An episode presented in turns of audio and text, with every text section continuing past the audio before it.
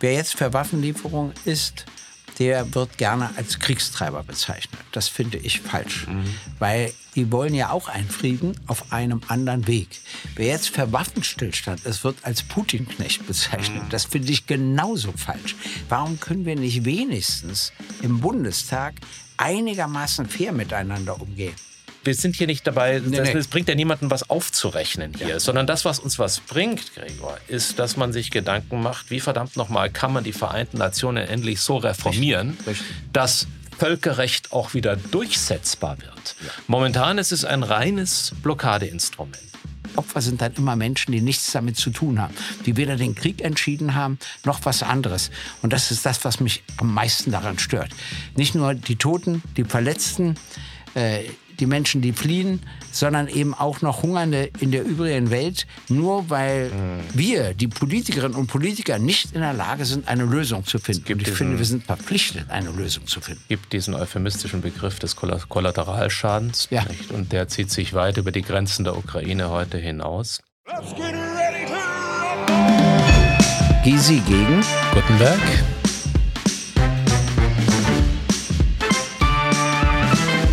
Gysi gegen Gutenberg. Der Deutschland-Podcast. Gysi gegen Gutenberg. Hallo und herzlich willkommen, liebe Zuhörerinnen und Zuhörer, zu einer neuen Folge von Gysi gegen Gutenberg. Mir gegenüber sitzt der wie immer äußerst elegante Gregor Gysi, heute in einem sommerlich hellen Anzug. Ich neige zur zunehmenden Verlumpung. Einmal mehr im T-Shirt. Gregor zieht mich auch deswegen immer wieder auf. Wir freuen uns, dass Sie einmal mehr zuschalten, sei es am Morgen, am Mittag oder am Abend und dass Sie uns die Treue halten. Lieber Gregor, wir fragen uns ja gelegentlich, ob wir irgendwas Verrücktes erlebt haben vergangene Woche in der Zeit zwischen den beiden Folgen. Hat sich denn irgendwas ereignet? Ich, ich glaube, diesmal haben wir sogar eine Geschichte, die wir gemeinsam durchgestanden haben und die tatsächlich relativ bizarr war, nicht wahr? Das stimmt. Karl Theodor zu Gutenberg, der Freiherr, macht ja auch Dokumentarfilme und jetzt dreht er ein zu den Kirchen. Und dazu sollte ich sprechen. Und zwar in der Nähe des Reichstagsgebäudes am Ufer der Spree. Was die Organisatoren nicht mit einberechnet hatten, ist, dass es der Christopher Street Day Tag war. Und das führte dazu, dass ständig Schiffe an uns vorbeiführen mit lauter Musik, mit Gejohle und die waren auch alle sehr freundlich und freuten sich. Nur unsere Aufnahmen klappten alle nicht und mussten permanent wiederholt werden. Und wir mussten immer eine Pause machen, bis ein Schiff vorbei war und kurz bevor das nächste Schiff kam. Ich fand das eigentlich ganz witzig. Da ich Zeit hatte, hat es mich auch gar nicht so wahnsinnig gestört. Ich fand es im Grunde auch wunderbar und es war auf jeden Fall farbenfroh, es war laut und irgendwann wurde auch die Produktionsleitung immer lauter, weil ihr die Verzweiflung wirklich ins Gesicht geschrieben stand. Das stimmt, aber zu deiner Kleidung will ich nur sagen, dass er ganz in dunkel ist. Das so ein bisschen eine grundpessimistische Stimmung aus. Und ich bin ja Zweckoptimist, deshalb bin ich heute hell gekleidet. Das stimmt natürlich nicht. Manchmal bin ich ja auch dunkel gekleidet, aber heute nicht. Heute nicht. Und wir nehmen uns aber heute eines Themas an, wo wir alle Optimismus bräuchten. Ja. Und wo eine pessimistische Grundhaltung oftmals die überlagernde ist in diesen Tagen. Wir sprechen über die Ukraine. Wir sprechen jetzt nicht in der Form über die Ukraine, wie sie im Tagestakt in Talkshows und anderen Orts überwältigt werden, nur über tagespolitische Momentaufnahmen, über die üblichen Reflexe, sondern wir versuchen es in einer Form zu tun, lieber Gregor, wie wir das in den letzten Wochen etabliert haben, nämlich, dass man erstens sich ausreden lässt, zum Zweiten von großem Respekt gegenüber der Meinung des Gegenübers getragen ist und vielleicht an der einen oder anderen Stelle auch voneinander was zu lernen. Und die Frage für uns heute ist, wann kann und wie kann dieser Wahnsinn, den wir in Europa derzeit gewahren, und wir sind in Europa, wo ein, ein fürchterlicher Angriffskrieg äh, stattgefunden hat und seit fast eineinhalb Jahren jetzt bereits tobt, wie kann und wird das enden? Ja, und dann gibt es eine weitere Frage, was kommt danach? Richtig. Wenn es endet. Also, ich gehöre zu wenigen, Politikern, die zugeben, dass sie vom Krieg und vom Militär keine Ahnung haben.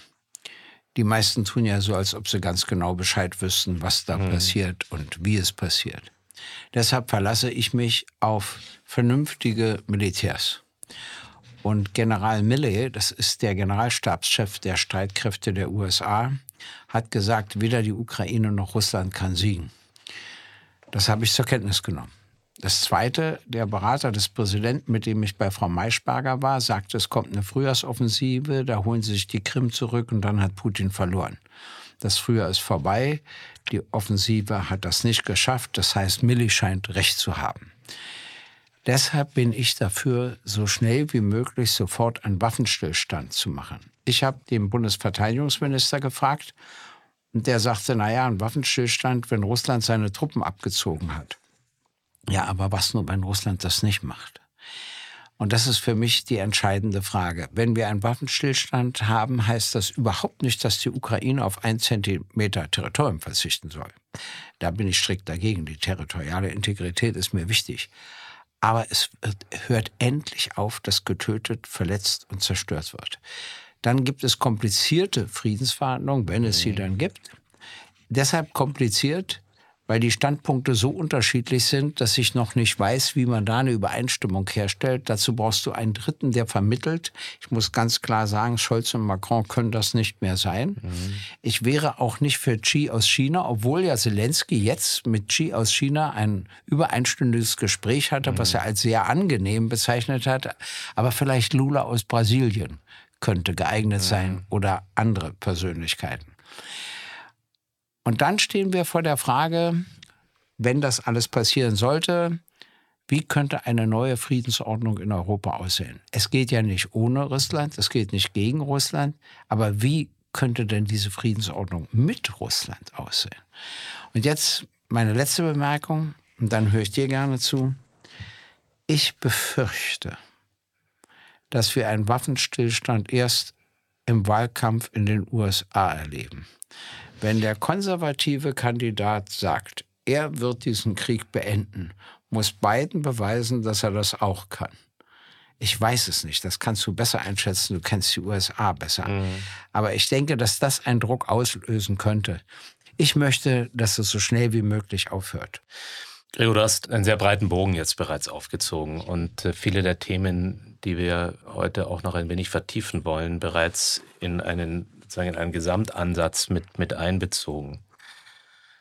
Zunächst einmal, glaube ich, teilen wir alle das Ziel, dass das Gemetzel, das Töten, das Verwundetwerden, das täglich, stündlich, minütlich in der Ukraine stattfindet, hoffentlich so schnell wie möglich enden möge.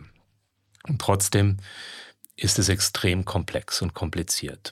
Und es beginnt schon damit, du hast den, du hast Mike Milley, den äh, Chief Joint of Staff, wie man das sagt im Englischen, den Generalstabschef der Amerikaner benannt gehabt, der gesagt hatte eben, es kann im Grunde keine Sieger geben.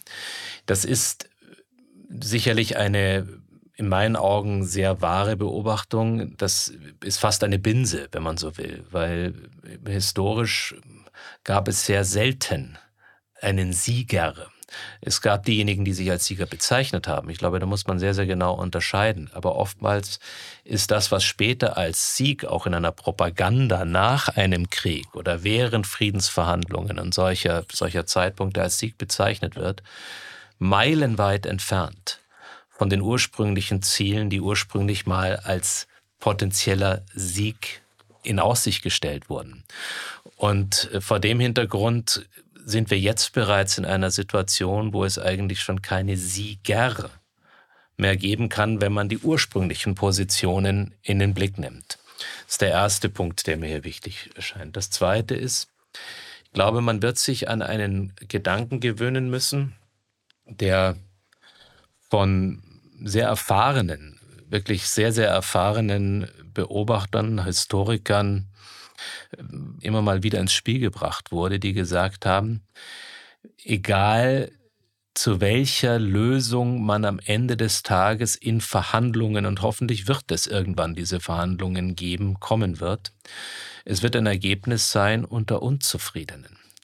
Es gibt kein Verhandlungsergebnis, wo beide zufrieden einen solchen Verhandlungstisch verlassen werden. Das ist schlichtweg ausgeschlossen. Selbst wenn sie so tun. Selbst wenn sie so tun, natürlich werden sie so tun. Mhm. Und so funktioniert leider Politik, egal ob in einer Demokratie oder in einer Diktatur. Das wird, es wird natürlich anders nach außen getragen werden.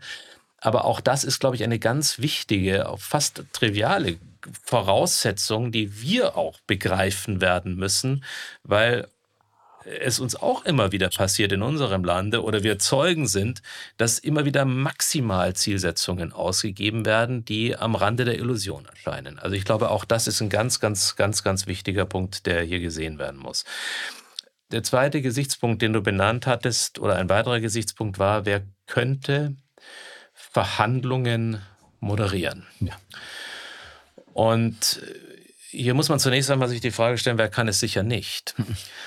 Und dazu zählen jene, die bei der jeweils anderen Partei sofort brachiale Reflexe auslösen würden. Also die Verhandlungen könnten sicher nie alleine die USA oder alleine beispielsweise ein NATO-Generalsekretär moderieren. Das ist ausgeschlossen. Die Verhandlungen alleine könnte auch nicht China moderieren. Das wäre wiederum extrem schwierig. Also ist auch so. Im Grunde bedarf es wahrscheinlich mehrerer, die auch in der Lage sind, zum einen Glaubwürdigkeit in beiden Teilen wiederzuspiegeln, zum anderen aber natürlich auch etwas auf den Tisch zu legen, was in sowohl in der Ukraine als auch in Russland als akzeptabel erachtet wird, beziehungsweise im Falle einer Einigung dann auch einen Benefit bedeuten könnte. Also das ist auch das ist wichtig und deswegen wird alleine Lula beispielsweise nicht genügen. Da muss man auch sagen, Lula ist ein Teil der sogenannten BRICS-Gemeinschaft. Darüber haben wir schon ein paar Mal gesprochen und wird eher, wenn man so will, dem russischen Lager von vielen zu geordnet. Also ich glaube, es wird einige brauchen, die bereit sind, sich an den Tisch zu setzen oder eine solche Sachen zu initiieren. China wird ein Teil davon sein müssen wahrscheinlich, weil die natürlich auch einen Hebel haben, was Russland anbelangt. Es wird westliche Vertreter geben. Vielleicht ist das eine Aufgabe für Europa, weil auch Europa hat Russland gegenüber einiges zu bieten, wenn man beispielsweise daran denkt, dass Sanktionen wieder aufgehoben werden könnten im Falle dass Russland tatsächlich einlenkt. Also all das ist mit einzubeziehen in die Fragestellung. Und wenn man dann letztlich nochmal darüber nachdenkt, über welche Lösungen sprechen wir eigentlich? Und dann gebe ich auch gerne gleich wieder weiter an dich. Das wird auch sehr verkürzt geführt, diese Debatte. Die einen sagen, wir haben eigentlich nur die Wahl zwischen Diktatfrieden, Erschöpfung der beiden Parteien oder am Ende des Tages gibt es einen Regime-Change in, in Moskau und das wären die drei Lösungen, die auf dem Tisch liegen. Es sind natürlich multiple, sehr viel mehr, über die wir hier sprechen müssen, die als Szenarien auch gedacht werden müssen. Und es zeigt einmal mehr, wie extrem kompliziert die derzeitige Lage ist. Allerletzter Punkt. Heute reden wir so ein bisschen, lassen wir uns auch mal ausreden, glaube ich, in der Hinsicht. Meine Befürchtung ist die, dass wir in etwas hineingleiten, was viele gerne als Frozen Conflict bezeichnen. Und dieser Frozen Conflict könnte möglicherweise natürlich von der UN oder anderen dann auch entsprechend kontrolliert werden. Meine Befürchtung ist aber die, dass wir gar nicht über einen Frozen Conflict sprechen, einen eingefrorenen, sondern über einen lauwarmen, der jederzeit wieder die Hitze bekommen kann. Und wenn ein Kinderkörper den Jepre wieder runtertreibt, während wir diesen Frozen Conflict haben, dann kann es sein, dass wir plötzlich sofort wieder ausbrechende Kriegsszenarien haben. Also, wir versprachen vorhin von Optimismus oder Pessimismus. Für Optimismus muss man sich schon sehr strecken. Das ist wahr. Also, Putin muss etwas begreifen, überhaupt die russische Führung, nicht nur er, was ihnen schwerfällt, dass sie für ehemalige Sowjetrepubliken nicht mehr zuständig sind. Mhm. Das ist der Punkt, der ihm schwerfällt. Er hat so das Gefühl, er ist dafür noch zuständig, egal ob ich Georgien nehme oder äh, ob ich Abkhazien nehme oder ob ich äh, auch natürlich Aserbaidschan nehme und Armenien und so weiter.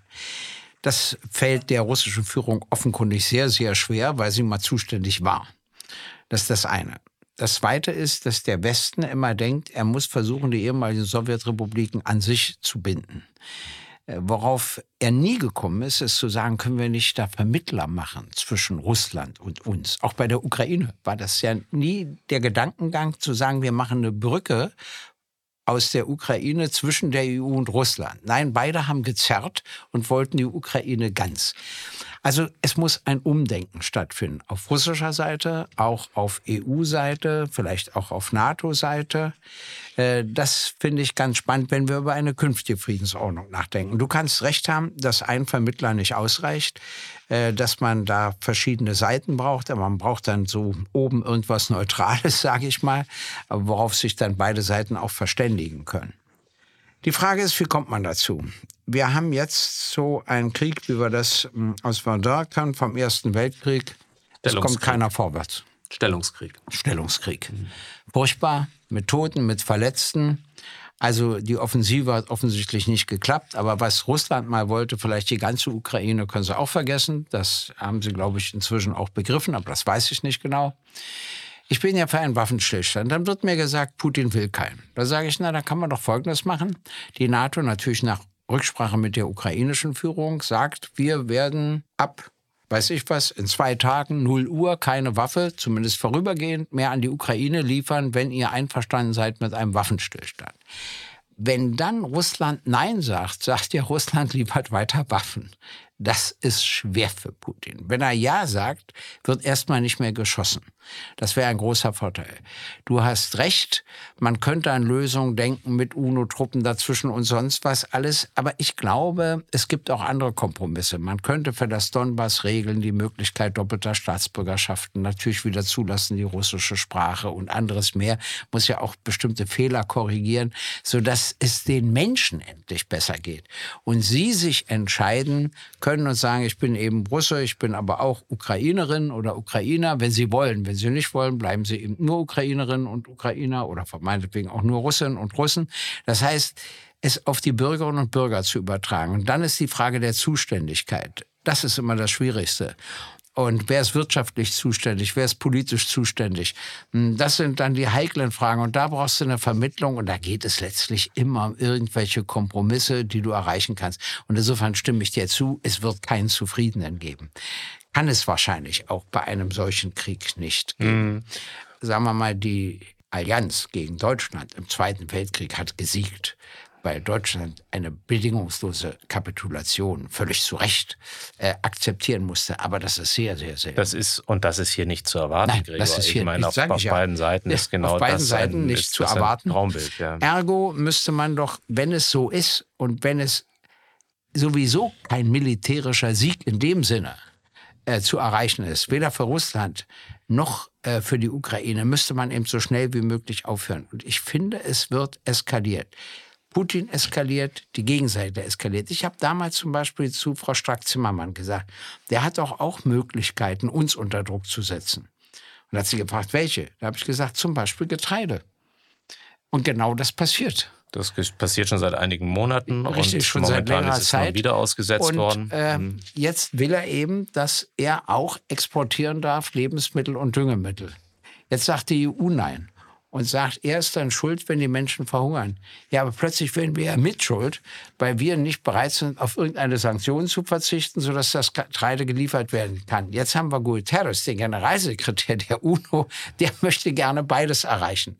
Und jetzt bietet Putin heute an, dass er das Getreide nach Afrika liefern kann. Das wird ja auch immer verworrener. Es wird immer komplizierter. Opfer sind dann immer Menschen, die nichts damit zu tun haben, die weder den Krieg entschieden haben, noch was anderes.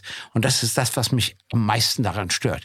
Nicht nur die Toten, die Verletzten, die Menschen, die fliehen, sondern eben auch noch Hungernde in der übrigen Welt, nur weil mhm. wir, die Politikerinnen und Politiker, nicht in der Lage sind, eine Lösung zu finden. Und ich finde, wir sind verpflichtet, eine Lösung zu finden. Es gibt diesen euphemistischen Begriff des Kollateralschadens. Ja. Nicht? Und der zieht sich weit über die Grenzen der Ukraine heute hinaus. Ein paar Anmerkungen zu deinen Punkten, ähm, die ich sehr respektiere. Das eine ist, du hast ganz am Anfang darauf hingewiesen, dass am Anfang, wenn man so will, so ein Gezerre um die Ukraine stattfand. Beide vor Seiten, dem Krieg. vor dem Krieg, beide ja. Seiten wollten die Ukraine ganz. Nur muss man auch hier bedenken, auch bereits vor dem Krieg hatte die Ukraine ein Recht auf ihre eigene Souveränität. Klar. Und auch auf ihre eigenen Entscheidungen. Und es ist vergleichbar anmaßend, wenn eine der jeweiligen Seiten sagt, wir wollen im Grunde das Schicksal der Ukraine kontrollieren oder ein Übermaß an Einfluss über einen souveränen Staat wahrnehmen. Und das eine mündete dann in einen Angriffskrieg. Das andere war natürlich immer wieder auch Einmischungsversuche, auch von westlicher Seite da und dort. Ähm, auch da ist nicht alles gelungen über die letzten Jahrzehnte. Allerdings diese Debatte ist natürlich rauf und runter geführt werden, muss aber im Hinterkopf behalten werden, wenn man auch über Lösungen versucht nachzudenken. Dein Ansatz zu sagen, ab morgen oder ab übermorgen keine Waffen mehr zu liefern. So. Na, nur wenn kein Schuss mehr fällt. Ja, wenn kein Schuss mehr fällt. Nur ja. da dürfen wir nicht vergessen, Gregor, wir haben es mit Menschen zu tun. Und jetzt nicht nur mit Menschen, die im besten aller Sinne handeln, sondern die von Emotionen, von Wut, von Verzweiflung, von Rache, von all solchen Gedanken getrieben sind. Und wir haben es mit einem unfasslichen, menschenverachtenden Zyniker zu tun, der diesen Angriffskrieg gestartet hat. Und mir fehlt schlicht der Glaube dass einer, dem plötzlich die Möglichkeit an die Hand gegeben würde, zu eskalieren, dass er auf diese Möglichkeit verzichtete, weil er immer noch ein Stück weit kalkuliert, wird der Westen im Fall, dass er sich nicht so verhält, wie man es erwartet, wird der Westen bereit sein, selbst den Krieg nochmal zu eskalieren. Also auch mit Blick auf Russland. Jetzt nicht nur auf das Gebiet der Ukraine, sondern mit Blick auf Russland. Und da habe ich schlicht meine Zweifel vor dem Hintergrund der Geschichte eines Wladimir Putins über die letzten zwei Jahrzehnte, der vor Handlungen nicht zurückgeschreckt hat, die in meinen Augen wir denken an Syrien teilweise, wie er sich dort verhalten hat. Wir denken an äh, Georgien, wie er sich verhalten hat. In dem Moment, wo ein wo ein Element seines Trachtens, wo irgendjemand, auf den er es abgesehen hatte, Schwäche gezeigt hatte, war zumindest nicht die unmittelbar nächste Handlung das Einlenken. Und deswegen bin ich da sehr skeptisch. Na, ich sage ja, wenn er nicht darauf eingeht, wenn er sagt, Waffenstillstand kommt nicht in Frage oder er verletzt ihn dann, kann sich der Westen wieder völlig anders verhalten. Es geht ja nur um das Angebot, dann keine Waffen zu liefern, wenn die russische Seite, logischerweise auch die ukrainische Seite nicht mehr schießt. Punkt. Wenn wir einen Waffenstillstand bekommen. Und das wäre, glaube ich, für die Menschen, gerade für die Menschen, an die du denkst, sehr wichtig, auch wenn es natürlich viele gibt, die wollen unbedingt siegen. Aber da sind wir uns ja einig, dass das wahrscheinlich gar nicht möglich ist.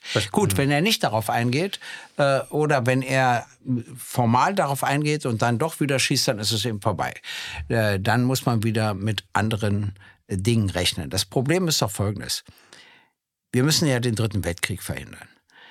In dem Moment, wo Putin ein NATO-Land angreift, haben wir den Dritten Weltkrieg. In dem Moment, in dem die NATO Soldaten in die Ukraine schickt, haben wir auch den Dritten Weltkrieg. All das hat sie bislang vermieden. Ja. Beide haben es vermieden. Hm. Das ist ja übrigens die Begründung, weshalb Schweden und Finnland in die NATO wollen. Finnland ist schon drin, Schweden wird bald kommen, weil sie sagen, dann greift uns Putin nicht an, weil das den Dritten Weltkrieg bedeutet, dann bleibt auch von Russland so gut wie nichts übrig. War auch sicherlich eine richtige und weitsichtige ja. Entscheidung, die da getroffen wurde, bei aller Schwierigkeit des, des Zustandekommens. Ja, und, aber wahrscheinlich widersprechen wir uns im folgenden Impuls, da wir schon in der NATO sind, glaube ich auch nicht an einen Angriff Russlands auf Deutschland. Was anderes ist, was man zu seiner Verteidigung zu tun hat. Aber ich finde eben, dass wir nur noch in Aufrüstung denken, ehrlich gesagt falsch. Was mir fehlt, ist wirklich auf beiden Seiten die Absicht zur Deeskalation, die Absicht zu viel mehr Diplomatie, die strikte Wahrung des Völkerrechts. Das ist ein völkerrechtswidriger Krieg, völlig inakzeptabel und deshalb muss man ihn auch scharf verurteilen. Aber die ersten, die das Völkerrecht nach dem Kalten Krieg verletzt haben, wahrscheinlich siehst du das anders, war die NATO im Krieg gegen Serbien, die Trennung des Kosovo, die gegen einen heute noch gültigen Sicherheitsratsbeschluss verstößt und der Krieg der USA und anderer gegen den Irak, wo Deutschland glücklicherweise nicht teilgenommen hat. Damals habe ich zu Gerhard Schröder gesagt, das macht Schule. Und das hat er nicht geglaubt, weil der Westen sich so überlegen fühlte. Jetzt verletzt Putin das Völkerrecht schwer Dafür muss er auch ganz klar verurteilt werden. Aber ich frage mich, und ich weiß nicht wie, kommen wir wieder zurück zum Völkerrecht? Das macht ja nur Sinn. Das machte doch mhm. zwischen der früheren Sowjetunion und den USA immer nur Sinn, weil es ausgewogen war. Aber dann hatten die noch unterschiedliche Einflusssphären. Das lasse ich jetzt mal weg. Mhm. Die will ich ja gar nicht mehr so haben. Aber wie kehren wir denn zum Völkerrecht zurück? Da kommt mein, darf ich dir meinen ja. mein Gedanken, meinen Einwand auch geben? In ja. der Hinsicht. Mein Einwand ist der, die Rückkehr zum Völkerrecht, von dem wir träumen, wird es so nicht geben und auch so nicht geben können. Warum nicht? Weil es in meinen Augen auch ein bisschen verkürzt ist zu sagen, dass, dass wir letztlich die Trennlinie des Bruchs von Völkerrecht mit dem Ende des Kalten Krieges ziehen.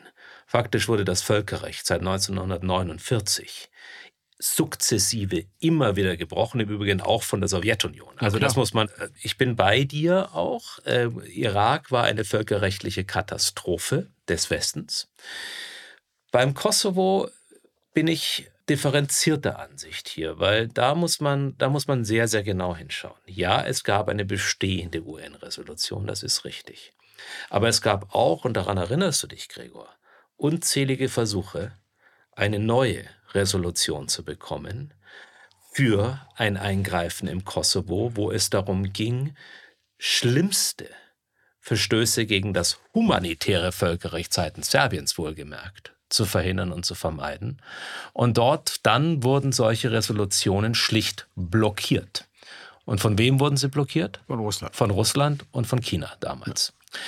Mein Punkt, den ich hier machen will, ist, eine Rückkehr zu diesem Völkerrecht kann ich mir schwer wünschen, weil wir nichts anderes haben derzeit als eine Dauerblockade, ständige Schuldzuweisungen. Einmal blockiert der eine, einmal blockiert der andere. Ist, wir haben unterschiedlichste Konflikte auf dieser Welt. Hier wird es deutlich. Ich glaube, der Ansatz, den wir suchen müssen, der natürlich eine gewisse Träume hat. Ganz kurz, ganz, ganz kurz. UNO der, wenn die, viel häufiger haben die USA ihr Veto eingelegt als China und Russland. Ja, das hat sich jetzt geändert. Jetzt, das hat sich, also das, ich meine, nochmal, wir sind hier nicht dabei, nee, das, nee. das bringt ja niemandem was aufzurechnen hier, ja. sondern das, was uns was bringt, Gregor, ist, dass man sich Gedanken macht, wie verdammt nochmal kann man die Vereinten Nationen endlich so reformieren, Richtig. Richtig. dass Völkerrecht auch wieder durchsetzbar wird. Ja. Momentan ist es ein reines Blockadeinstrument. Und deswegen bin ich vorsichtig mit diesem Argument, weil es ist, es gibt diesen wunderbaren Satz von, ich glaube, von Ulrich Beck, oder was ist wunderbar, es ist eigentlich ein schrecklicher Satz. Ulrich Beck, der Soziologe, der damals gesagt hatte, wir steuern immer wieder in ein klassisches Dilemma. Und zwar wegschauen macht ebenso schuldig wie eingreifen. Und das ist etwas, wovor wir alle standen damals. Ich war damals noch nicht politisch tätig, ein bisschen später, aber bei der, bei Kos bei der Kosovo-Entscheidung. Man macht sich, egal wie man sich entscheidet, schuldig. Und das ist natürlich etwas, was ich dem Juristen hier jetzt natürlich auch sagen kann. Das ist eine klassisch dilematische Situation wo man sich mit guten Gründen für die eine oder die andere Richtung entscheiden kann und auch mit guten Gründen Schaum in den Mundwinkeln haben kann, wenn man faktisch anderer Ansicht ist. Ich verstehe, dass du die UNO reformieren willst. Das will ich auch. Da war übrigens die Chance 1990 sehr groß und sie wurde mhm. nicht genutzt. Jetzt ist sie wieder ganz gering. Aber es gibt ja nun mal ein geltendes Völkerrecht, von dem wir ausgehen müssen. Und zwar letztlich alle ausgehen müssen. Ich sehe nur ein Problem darin, dass wir einen Weg gehen, den ich ebenfalls nicht gut finde, wenn ich jetzt mal an die Streumunition denke, die jetzt die USA als einzige verkaufen an die Ukraine. Ich weiß, der Vertrag zum Verbot dieser schrecklichen Waffe ist weder von Russland noch von den USA noch von der Ukraine unterzeichnet worden. Aber das spricht eigentlich gegen die drei Staaten. Das spricht mhm. nicht für Streubomben. Und deshalb müssten wir anders reagieren und sagen, das geht so nicht. Jetzt ist wieder die Frage, ob die USA gesagt haben, aber nicht gegen Russland dürfen die eingesetzt werden, sondern nur in der Ukraine. Nun sagt mhm. wieder ein Gouverneur in Russland, hier sind sie eingesetzt worden. Jetzt haben wir wieder keine internationalen Beobachter, die hinfahren können, um sich das anzuschauen. Wir sind ja auch gelähmt in bestimmter Hinsicht. Die sich auch nicht gerne Steuerbomben auf den Kopf streuen lassen wollen. Auch das noch ja. kommt noch hinzu.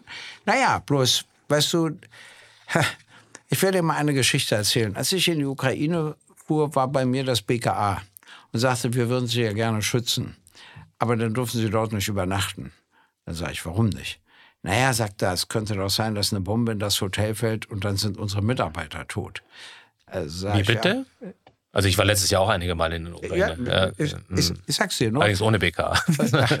und dann habe ich gesagt, naja, dann schützen Sie Ihre Mitarbeiter, ich schütze mich selbst. Mhm. Und sie sind nicht mitgekommen. Ich hätte nicht übernachten dürfen, was ja die meisten auch nicht machen. Mhm. Aber das habe ich gemacht. Mhm, ja. Ich war in Wiv, äh, habe übernachtet, ich war in Kiew, war übernachtet und war bei vielen Organisationen. Und zwei Dinge haben mir imponiert, das wollte ich auch erzählen. Erstens, sie waren nicht schlecht gelaunt. Ich dachte, ich komme auf eine völlig schlecht gelaunte Bevölkerung. Komischerweise nicht. Und das Zweite war, ich habe eine Solidarität erlebt. Der Verband der Köche, der soll eigentlich Köche ausbilden. Jetzt kochen sie. Und zwar für alle Menschen, die nicht mehr selbst kochen können. Aufgrund unterschiedlichster Umstände. Da stellst du dich an und das ist, Essen ist nicht schlecht. Ich habe gestaunt, was es dort zu essen gab. Also das hat mir wieder Bewunderung ausgelöst und absolute Ruhe. Der Zug stand eben zwei Stunden. Keiner mault rum, was bei uns los wäre. Ja, aber ich möchte nicht, dass wir einen Krieg haben, bloß um nicht mehr rumzumaulen. Also wir müssen das anders erreichen. Und deshalb war ich also insofern positiv überrascht wieder unangenehm überrascht war ich, dass der damalige Botschafter in Deutschland, Melnick, das natürlich ablehnte, dass ich ein offizielles Gespräch führe und er hat mein Schreiben einfach gar nicht weitergeleitet. Weder an das Außenministerium noch ins Parlament. So geht es aber selbst Regierungspolitikern. Ja, ich will bloß sagen, das ist schon also erstaunlich. Er ist, nur, äh, sagen wir mal, einer der bekanntesten Botschafter der Welt, mhm. aber hatte schon auch merkwürdige Züge, wenn ich das mal vorsichtig ausdrücken darf. Aber das ist mir auch mhm. egal, darum geht es mir nicht. Ich möchte eine Lösung für Europa. Dieser Krieg muss so schnell wie möglich beendet werden. Wir müssen versuchen zu deeskalieren. Wir müssen wieder die diplomatische Sprache lernen. Die Diplomatie spielt in den letzten Jahren eine immer geringere Rolle. Und wir müssen Putin dazu zwingen, diese Instrumente zu akzeptieren. Das ist die eigentliche Schwierigkeit. Und deshalb mein Angebot, was ich versucht habe zu unterbreiten. Wenn er dann Nein sagt oder den Waffenstillstand bricht, muss der Westen anders reagieren. Aber warum bietet es der Westen nicht aber an? Was, was das ist meine Frage. Ich komme nochmal zu diesem Punkt zurück, Gregor. Das ist aber die, warum die Problematik. Bietet aber er es nicht an? Die Problematik in einem Krieg, wo wir mittlerweile Hunderttausende ja. an der Frontlinie haben. Ja, furchtbar, ja.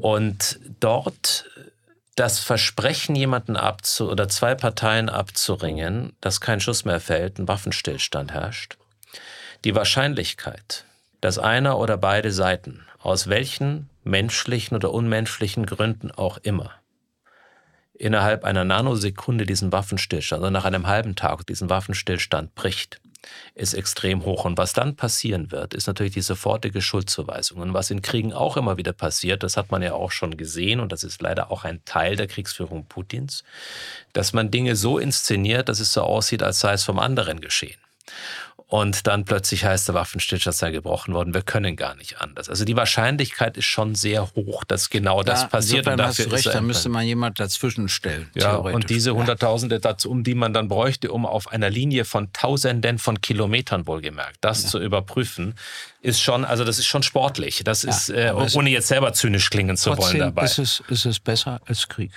Jede Form des Friedens ja. ist besser als Krieg. Da sind wir uns ja grundsätzlich einig. Zu den Streubomben übrigens nochmal. Ich habe damals als Bundestagsabgeordneter, damals äh, war ich im Unterausschuss Abrüstung und Rüstungskontrolle, hieß das so klangvoll. Haben wir damals dafür gekämpft für die Ächtung von Streubomben und haben als Bundesrepublik Deutschland uns den 111 Nationen angeschlossen, die Streubomben ächten. Und das richtigerweise darauf hingewiesen, drei Nicht-Unterzeichnerstaaten sind die USA, mhm. Russland und die Ukraine. Nun ist es so, dass Russland wohl erwiesenermaßen bereits Streubomben einsetzt auf ukrainischem Boden. Und die Argumentation der Ukraine und auch dann der USA war die, dass ein Land, das sein eigenes Territorium verteidigt, es auf und das Nicht-Unterzeichnerstaat ist, das dann dort auch einsetzen könnte. Ich finde Streubomben was wie jede Bombe, aber Streubomben, was unfassbar entsetzlich ist, weil es Jahrzehnte später noch zu Todesfällen, Verkrüppelungen und ähnlichem führt. Es ist ein nicht kaum zu kontrollierendes Element. Aber es ist eine Entscheidung, wo man von den 111 Nicht-Unterzeichnerstaaten mal eben seine Abscheu kundtun kann, aber die von drei Nicht-Unterzeichnern so getroffen wurde. Leider. Leider zum einen, zum anderen nochmal eine Entscheidung, auch eine souveräne Entscheidung der Ukraine, sich zu wehren, wo ich mir schwer tue, das zu verurteilen, bei allem Schrecken, den Streubomben als solche ausüben. Also das. Also das Selbstverteidigungsrecht der Ukraine ist zwischen uns unstrittig. Nur wenn sie ihre Ziele sowieso nicht erreichen können und Russland auch seine Ziele nicht erreichen kann, dann muss man einen Weg zum Aufhören finden. Der BND-Präsident hat zum Beispiel gesagt, Putin kann noch eine Million Soldaten rekrutieren. Äh, dazu ist die Ukraine logischerweise gar mhm. nicht in der Lage. Also die Frage ist immer, längere Zeit, wem nutzt das? Äh, nutzt das wirklich der Ukraine oder eher Russland? Ehrlich gesagt, mir ist das ein bisschen egal. Ich möchte, dass wir überhaupt nicht auf Zeit setzen, also auf Verdun setzen und sagen, na, dann haben wir eben zehn Jahre Krieg. Wenn aber der Verteidigungsminister mir nur sagt, wenn Russland abzieht und ich ihn frage, ja, was denn nun, wenn sie nicht abziehen? Wir müssen doch auch dafür Wege haben. Na, wir müssen in und, Szenarien denken. Ja. Also das ist, und wir müssen in wie ich am Anfang ja gesagt habe, wir müssen in ganz vielfältigen Szenarien denken. Und äh, da ist die Wunschvorstellung meistens diejenige, die der Realität am wenigsten nahe kommt.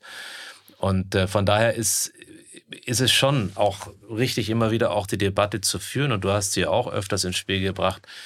Machen Waffenlieferungen Sinn, ja oder nein? Und ich habe dich so verstanden, dass du differenziert hast, dass du gesagt hattest, ähm, ja, der Ukraine muss die Möglichkeit gegeben werden, sich selbst zu verteidigen. Und wäre die Welt eine bessere ohne Waffen? Selbstverständlich. Äh, ja, aber sie ist es. Sie ist sie nun mal keine nicht, ohne ja. Waffen. Ähm, wäre die Welt vielleicht eine bessere, wenn die Ukraine bereits in der Lage gewesen wäre, ohne Waffenlieferungen sich selbst zu verteidigen? Vielleicht auch, vielleicht wäre es gar nicht in der Form erstmal so eskaliert oder man hätte Russland nicht den Vorschub gegeben, das Gefühl zu haben, wir können die in zwei Tagen einnehmen. Dass das dann so nicht geschehen ist, ist letztlich ja eine Fügung auch des letzten Jahres und der Selbstverteidigungskraft der Ukraine als solche. Da von Deutschland aus nie wieder ein Krieg ausgehen, sind wir uns auch einig. Da, wo du differenzierst, ist, wenn du sagst, ich bin strikt dagegen, wenn ich dich richtig verstehe, dass Deutschland Waffen liefert. Richtig. So, ich habe gesagt, Frankreich, Großbritannien haben eine andere Geschichte, ja. aber für Deutschland nicht. Aber das kann man anders sehen. Ich will dir nur mein Motiv sagen. Das hängt auch mit meiner Familie und ihrem Schicksal zusammen. Der schlimmste Krieg der Menschheitsgeschichte ging immer von Deutschland aus mit 50 Millionen Toten. Und deshalb meine ich, wir dürfen nicht mehr an Kriegen verdienen. Wir sind aber der fünftgrößte Waffenexporteur und verdienen an Kriegen, die in Libyen stattfinden, die in Syrien stattfinden, die im Irak stattfinden. Und dann ist meine Bundesregierung immer erstaunt, dass man deutsche Waffen auf beiden Seiten findet. Da sind übrigens die USA in der Kontrolle viel schärfer als wir. Also gewisse Waffenexporte muss man kritisch, muss man ja. kritisch sehen. Deshalb, aber ich glaube, dass man doch hier unterscheiden muss, dass sich zwischen, zwischen Libyen und dem Beispiel, das du genannt hast, und Ukraine schon ein, ein himmelweiter Unterschied. Ja, aber bei mir ist dadurch, dass ich will gar nicht den Unterschied hm. leugnen, ist die Einstellung gewachsen, dass ich sage, wir exportieren eben keine Waffen. Wir haben da eine andere Rolle. Wir müssen ja uns nicht dabei gesund sparen. Wir können das dann in humanitärer Hilfe bezahlen, was Frankreich an Waffen liefert oder Großbritannien an Frankreich liefert. Also wir wollen dabei ja nicht besser sein, aber wir haben eine andere Geschichte als die anderen Länder. Aber jetzt sagen mir manche wieder, auch nicht dumm. Ja, aber vielleicht gerade wegen der Geschichte. Ja, also ich glaube, es ist eine wichtige Debatte, ja. die man führen muss. Also sagen wir, da sind wir beide eine unterschiedliche Generation. Also ich Richtig, zähle, ja. ich zähle zu letzteren, also die du jetzt genannt ja. hast. Und das wird auch ein Stück weit genährt durch einer auch steigenden Erwartungshaltung der internationalen Gemeinschaft gegenüber uns, weil sie eines wahrgenommen haben, dass wir uns den grauenvollen Kapiteln unserer eigenen Geschichte auch, glaube ich, wirklich versucht haben zu stellen und unsere Konsequenzen daraus Sagen wir mal, ziehen. Viele Konsequenzen. Ja, es, ob, ob man, wann man Aber das stimmt. Ja, sicher, ja. natürlich. Aber ja. wir befinden uns heute im Jahre 2023, ja. nicht mehr in den schwierigen 50er, 60er, 70er, 80er Jahren, wo es immer noch auch entsprechende Gegenbewegungen gab, fraglos. Aber heute ist auch die Erwartungshaltung anderer die, dass sie sagen, ihr könnt euch nicht aus jeder Verantwortung nur mit Berufung auf die Geschichte herausstellen, sondern im Gegenteil, ihr habt ein Stück weit Verpflichtung oder ein Element Verpflichtung dabei, dass wenn auf dieser Welt es zu himmelschreienden Menschenrechtsverletzungen kommt, dass man da nicht nur mit dem Finger auf die USA, auf England und Frankreich zeigen kann und sagen kann, macht mal, Unsere Geschichte erlaubt es uns nicht. Aber noch, ich habe Respekt vor dem Hintergrund, da, da, sind wir auch eine andere Generation. Da ja, sind wir stimmt. anders groß geworden. Ich aber weißt du, dass wir anders. an Kriegen verdienen? Das finde ich falsch. Nicht bei der Ukraine, aber bei Libyen, bei Syrien, beim Irak und auch im Jemen etc. Das finde ich wirklich falsch. Und die Genehmigung von Waffenlieferungen an Saudi-Arabien etc. etc. Da, ich würde da wirklich gerne noch mal grundsätzlich drüber nachdenken. Obwohl ich natürlich auch das Argument verstehe, man darf sich nicht äh, vor bestimmten Dingen drücken. Darum geht mhm. es mir ja auch gar nicht. Aber ich habe da eben wahrscheinlich eine andere Sicht. Aber ich habe immer respektiert, äh, dass man eine andere Sicht hat. Ich will mal ein anderes Beispiel nennen. Wer jetzt für Waffenlieferung ist, der wird gerne als Kriegstreiber bezeichnet. Das finde ich falsch, mhm. weil die wollen ja auch einen Frieden auf einem anderen Weg. Wer jetzt für Waffenstillstand ist, wird als Putin-Knecht bezeichnet. Mhm. Das finde ich genauso falsch. Man will eben auf einem bestimmten Weg den Frieden erreichen. Warum können wir nicht wenigstens im Bundestag einigermaßen fair miteinander umgehen? Ich sage, Sie schlagen diesen Weg vor, ich schlage jeden vor. Ich behaupte doch nicht, dass Sie den Krieg wollen und Sie dürfen nicht behaupten, dass ich einseitig Erfolge für Russland will. Mhm. Ich will einfach, dass der Krieg aufhört. Teilweise intellektuell und, sehr überschaubare Reflexe, die einem da ja, auch im Bundestag begegnen. Ja. Auf beiden Seiten übrigens. Ja, ja. auf also, beiden Seiten. Das habe ich ja gesagt. Die einen mhm. bezeichnen die immer als Kriegstreiber und die anderen die anderen als Putin-Knechte. Finde ich unerträglich, weil es zumindest mir überhaupt nicht um diesen komischen Ansatz geht. AfD ist noch was ein Sonderfall. Die muss man da anders rechnen. Das Schlimme ist bei der AfD, wenn ich das mal sagen darf, dass alle sagen, die meisten wählen gegen den Krieg. Und da sage ich, aber allen Aufrüstungsbeschlüssen haben Sie zugestimmt. Jedem Militäreinsatz der Bundeswehr im Ausland haben Sie zugestimmt. Sie haben auch den 100 Milliarden Sondervermögen der Bundeswehr im Grundgesetz zugestimmt. Das wissen die Leute gar nicht und denken immer, dass sie äh, permanent dagegen stimmen, was ein großer Irrtum ist. Immer, immer rauswinden, äh, wenn es um die öffentliche Meinung geht, sind sie mittlerweile meisterhaft. Ja, leider, mögen manche sagen. sagen. Das, ja. das ist ja. schon so. So, Gregor, wir kommen leider ans, ja. ans Ende unserer Sendung und stellen ein wenig fest, dass äh, auch wir mit Hypothesen arbeiten müssen, natürlich im Trüben fischen, dass vieles davon abhängig ist, ob man bereit ist, sich an der einen oder anderen Stelle auch gedanklich zu öffnen. Ich glaube, was wichtig ist, ist wirklich, dass man diese Vielzahl an Positionen bereit ist auszutauschen, ohne sofort in brachiale, harte Reflexe zu verfallen.